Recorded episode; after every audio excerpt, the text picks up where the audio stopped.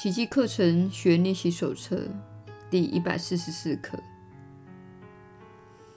我的心灵只怀有与上主共同的想法。一百二十七，除了上主的爱以外，没有其他的爱存在。一百二十八，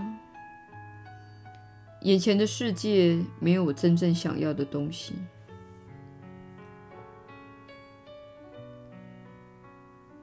耶稣的传导，你确实是有福之人。我是你所知的耶稣。对于被小我掌控的心灵来说，这几刻的观念是深具挑战的。你必须了解，你未必会对这些观念感到自在，因为你被教育了。你的想法是你自己的这个观念，这是你受误导的错误观念之一。你若认为你的想法是你自己的，你便是假定你对于输入自己心中的想法有完全的自由意志，但事实并非如此。你在人生发展的早期，从社会中接受到的许多指令，那些指令是透过反复、有时令人痛苦的方式而灌输给你的，并深植在你的心中。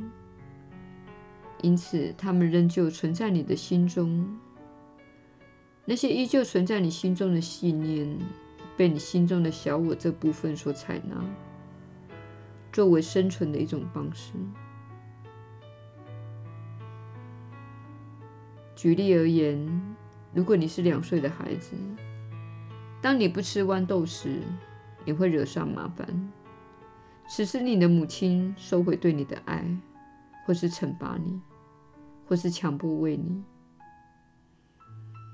因此，你在这段时期学到一种特定的行为，以维护自己的安全。此时，小我会说：“你想要什么并不重要。”你只需维持这具身体的存活，这是一种生存机制，意思是，这是一种非常原始的振动频率。因此，你会发展出一种行为，比如说，你开始妥协，而是他人要你去吃的东西，因为你过去惹了太多麻烦。即使你只是一个小婴儿，你也会惹麻烦。你的母亲丢下你，不理你，处罚你，或是给你不好的脸色看。对于小婴儿来说，这是非常痛苦的事情。被强迫喂食是一件非常糟糕的事。现在你可能有体重过重的问题。但是你不记得那些创伤，它深藏在潜意识之下。然而，那种信念及应付机制会产生种种想法和感觉。你可能会发现自己很难吃得健康，你渴望自己有个健康的身材以及健康的身体，但是你无法维持。因为那种思想程序在你心中已经根深蒂固，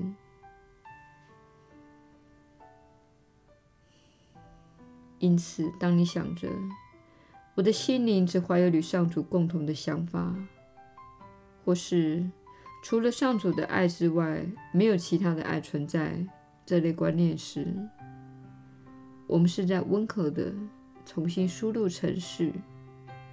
使你回到真理之中，但是你可能还不相信，这是无妨的，因为我们正在替换，我们正在解除你每天通常说小我主导的心灵所经历的许多想法、信念和观念。所以说，如果你觉得这些信念看似有点浮夸，或是超乎你的能力所及，请耐心对待自己。我们正在解除早已存在你心中的那些想法、信念和观念。小我发展出那些观念来维护你的安全，避免你遭到惩罚或伤害。它会传递给你一个警讯，告诉你你已经涉入安危险之地，而且它试图重新调整你的想法，因为终究来说，他所做的一切都是要避免你陷入麻烦。因此，你在练习这几课时，你可能会感觉到一种非常强烈的争论浮上心头。这无关紧要，你可以观察这些争论而说：“哇哦，我的内心确实不认同这些观念，非常有趣。”同时，试着不要让否定的想法或争论获胜。怀着信心，勤加练习这些课程，一切将会缓慢但必然的改变。你的心灵会变得更加平安。我是你所知的耶稣。我们明天再会。